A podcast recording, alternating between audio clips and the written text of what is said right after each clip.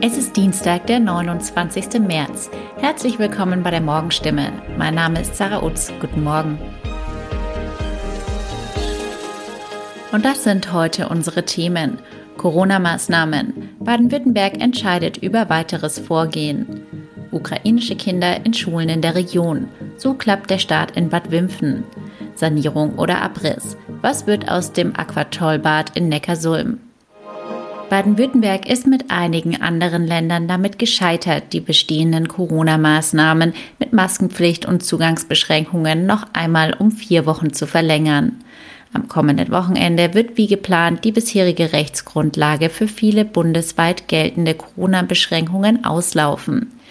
Eine Verlängerung wird es nach Angaben von Bundesgesundheitsminister Karl Lauterbach nicht geben. In Baden-Württemberg beraten die Spitzen von Grünen und CDU heute im Koalitionsausschuss über den weiteren Umgang mit der Pandemie. Dann soll das Kabinett entscheiden. Man sei sich in der Koalition einig, dass die im Bundesgesetz vorgesehene Hotspot-Regelung rechtlich nicht umsetzbar sei, hieß es am Montag aus Koalitionskreisen. Eine rechtliche Prüfung des Sozialministeriums hatte zuvor ergeben, dass eine regionale Hotspot-Regelung nicht in Frage komme.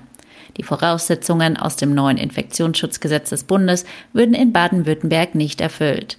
Anders als etwa in Mecklenburg-Vorpommern, wo diese Regelung nach dem 2. April greifen soll, sei die Klinikdichte im Südwesten viel höher. Das heißt, für den Fall einer Überlastung der Krankenhäuser in einem Stadt- oder Landkreis können Patienten relativ problemlos in Nachbarkreise verlegt werden. An immer mehr Schulen in der Region werden bereits Kinder aus der Ukraine unterrichtet. So auch an der Ludwig-Frohnhäuser-Schule in Bad Wimpfen. Bildungspolitiker schätzen, dass mindestens ein Drittel der aus der Ukraine geflüchteten Kinder und Jugendliche sind. Im Heilbronner Sozialamt habe man den Eindruck, dass den ukrainischen Geflüchteten der Zugang zum Bildungssystem für ihre Kinder sehr wichtig ist, so der Leiter Achim Bocher. Mehr als 40 Schulanmeldungen gebe es schon. In der Ludwig-Frohnhäuser-Schule in Bad Wimpfen beispielsweise wurden vor zwei Wochen acht Schüler aus der Ukraine aufgenommen. Anfangs in Regelklassen.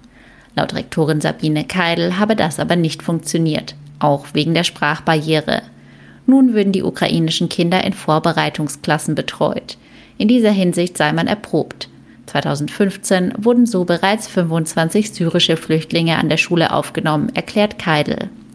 Freiwillige Helfer, zum Beispiel Pensionäre, Studierende oder auch ukrainische Lehrkräfte, die die Betreuung ukrainischer Schüler unterstützen wollen, können sich über ein landesweites Hilfsportal melden. Mehr Informationen dazu gibt es auf der Homepage des Kultusministeriums. Ohne einen externen Investor steht das Aquatoll in Neckarsulm mit Spaßbad und Saunalandschaft in diesem Jahr vor dem Aus. Der Gemeinderat ist nicht mehr bereit, eigenes Geld zu investieren.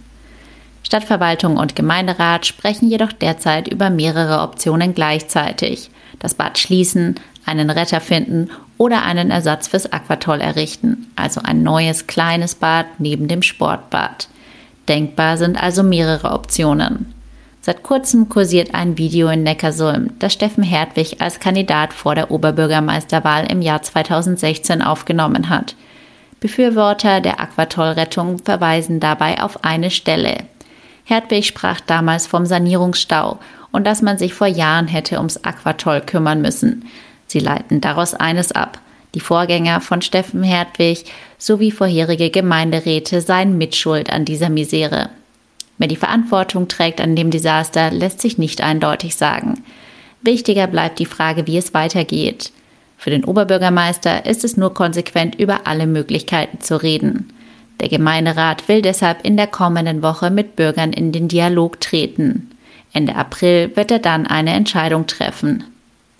Soweit die Nachrichten aus der Region. Mehr und ausführliche Informationen lesen Sie in unseren Zeitungen oder auf stimme.de. Haben Sie Fragen, Kritik oder Anmerkungen zu unserem Podcast? Dann schicken Sie einfach eine E-Mail an podcast.stimme.de. Weiter geht es jetzt mit Nachrichten aus Deutschland und der Welt mit unseren Kolleginnen und Kollegen aus Berlin. Vielen Dank und einen schönen guten Morgen. Ich bin Nicole Markwald und das sind heute unsere Themen aus Deutschland und der Welt.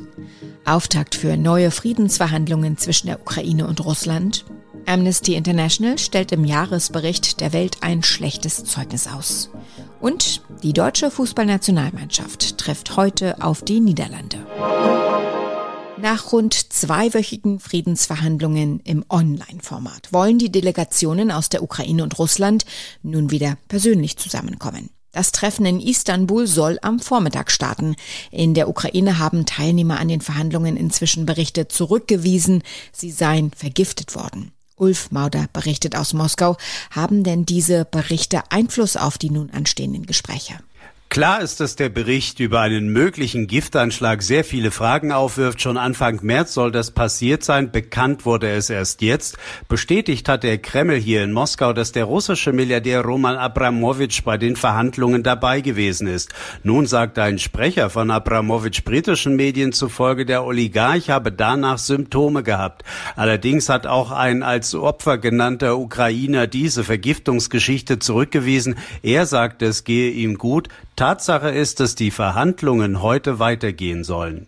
Die Aufnahme der Flüchtlinge aus der Ukraine soll auf EU-Ebene besser koordiniert werden. Darauf haben sich die EU-Innenminister bei ihrem Treffen in Brüssel verständigt.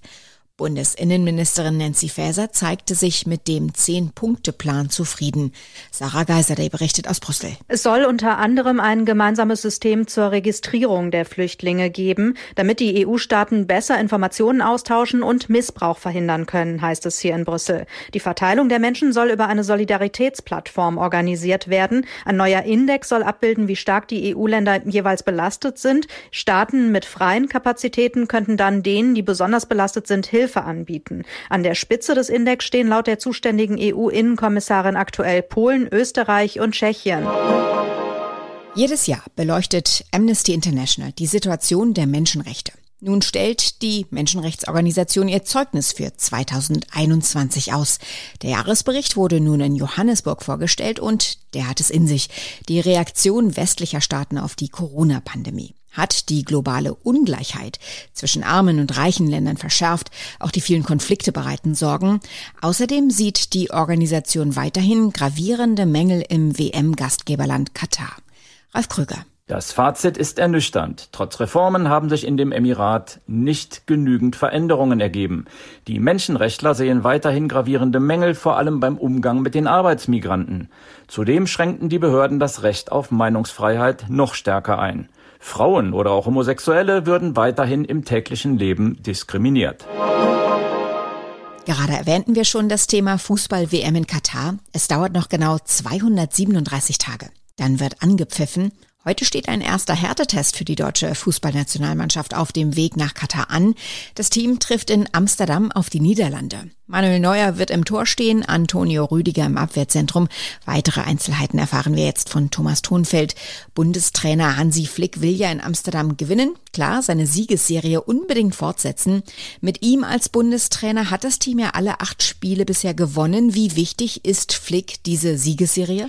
Naja, diese Serie sieht auch Hansi Flick selber sehr realistisch, weil die acht Siege ja alle gegen schwächere Gegner zustande gekommen sind. Die Serie interessiert mich jetzt ganz wenig. Eine Serie interessiert mich dann, wenn sie Ende Dezember sagen, wir haben acht Spiele in Folge gewonnen, dann bin ich damit sehr zufrieden. Damit könnte ich super gut leben. Ich glaube, wir alle. Aber wir wisst ja auch, was das heißen würde. Allerdings, dann hätten Flick und die Mannschaft ihr großes Ziel erreicht und wären in Katar Weltmeister geworden. Und wie wichtig ist das Spiel generell für die deutsche Mannschaft, vor allem im Hinblick auf die WM? Es ist der erste echte Gradmesser für die deutsche Mannschaft, eben weil die Niederländer auch der erste Gegner aus den Top Ten der Weltrangliste sind. Das ist eine Mannschaft, die sehr gut Fußball spielen kann, die wirklich Top-Spieler in ihren Reihen haben. Und wir wollen einfach eine gute Mannschaftsleistung sein. Wir wollen den Gegner versuchen, auch unter Druck zu setzen. Wir wollen den Gegner versuchen, zu Fehler zu zwingen. Und in Amsterdam gewinnen, um eben weiter Sicherheit zu bekommen. Denn in der Nations League geht's ja im Juni weiter mit richtigen Krachern gegen England und Italien. Das Spiel soll ja für den Bundestrainer wichtige Aufschlüsse im Blick auf die WM bringen. Am Freitag werden schon die Vorrundengruppen für das umstrittene Turnier in Katar ausgelost ausgelost. Und passend dazu hat ja Amnesty International in seinem aktuellen Bericht die Menschenrechtslage in Katar erneut kritisiert. Die Regierung in Katar hatte ja Verbesserungen versprochen. Hat sie das Versprechen gehalten? Laut Amnesty nicht. Die Regierung in Katar habe es versäumt, die Absicht oder sogar Gesetze dann auch wirklich durchzusetzen und so wirklich mit Unterdrückung und Ausbeutung im Land Schluss zu machen. Außerdem hätten die Behörden den Tod tausender Arbeitsmigranten nicht untersucht. Und das waren laut Amnesty-Bericht alles Leute, die bei der Einreise den Gesundheitstest bestanden hatten. Aber dann trotzdem, während sie im Land arbeiteten, dann überraschend gestorben sind. Also da scheint es noch einige Probleme zu geben in Sachen Menschenrechte, menschenwürdiges Arbeiten und auch meine Meinungsfreiheit. Schlechte Tage im Job, das kommt vor. Aber was, wenn man dauerhaft unzufrieden ist? Ronny Thorau hat dazu ein paar Tipps gesammelt, eine kleine mentale Checkliste sozusagen, die man mal abfragen kann, wenn es nicht so rund läuft im Job. Ist es nur eine Phase oder sollte man sich nach einer neuen Herausforderung umschauen? Ronny, ab wann sollte man denn handeln? Ja, also wenn man mal, mal wieder so einen Tag hat, der richtig schief läuft oder wo einem die Kollegen und die Chefetage nur auf die Palme bringen oder eine Woche auch, die spaßfrei oder nur ärgerlich ist, da fällt das vielleicht noch unter, kommt halt mal vor. Aber wenn man so über den Monat gesehen mehr Tage hat, an denen man eigentlich nur frustriert zur Arbeit geht, dann sollte man was ändern. Erster Schritt, das Thema ansprechen. Das kann auch erstmal bei vertrauten Kolleginnen oder Kollegen sein. Manchmal klärt sich da dann schon mehr, wo das Problem eigentlich liegt und was man da ändern könnte. Aber wenn das nichts hilft und nur die Chefetage was an der frustrierenden Situation ändern kann, wie spricht man sowas am besten bei den Vorgesetzten an?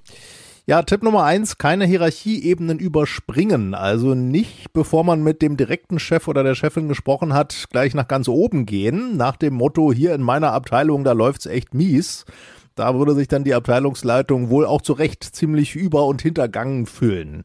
Also erst wenn der direkte Vorgesetzte offensichtlich kein offenes Ohr hat oder sich querstellt, dann sollte man ankündigen, dass man da jetzt zu einer höheren Etage geht und dann kann man es machen. Und wie macht man die eigene Unzufriedenheit im Job deutlich? Frei raus, direkt oder sollte man sich diplomatisch äußern? Ja, also natürlich sollte man jetzt nicht pampig, ausfallend oder auch überheblich rüberkommen, aber auch nicht hilflos, weinerlich, sondern sachlich und an einer gemeinsamen Lösung interessiert. Und dabei hilft es auch, konkret zu werden, also nicht allgemein, ich bin hier echt nicht zufrieden bei der Arbeit, sondern konkrete Situationen oder Aufgaben, die einen unzufrieden machen, benennen.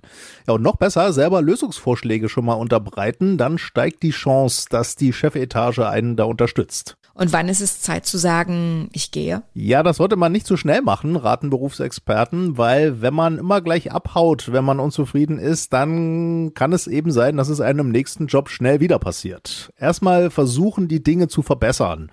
Und zwar mit mehreren Versuchen oder Gesprächen. Erst wenn man das Gefühl kriegt, also hier ändert sich wirklich nichts mehr und ich bleibe unzufrieden, dann ist es wohl Zeit, den Job zu wechseln. Ich schäme mich, sagt Will Smith gut 24 Stunden nachdem er bei der Oscarverleihung die Fassung verlor und dem Comedian Chris Rock eine Ohrfeige verpasste. Rock hatte vorher einen Witz auf Kosten der Frau von Will Smith gemacht.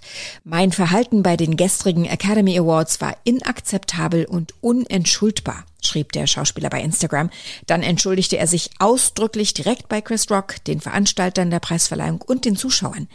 Damit ist der Vorfall allerdings noch nicht abgeschlossen. Die Veranstalter prüfen, ob die Ohrfeige für Will Smith Konsequenzen haben wird. Chris Rock hatte seinerseits rechtliche Schritte abgelehnt.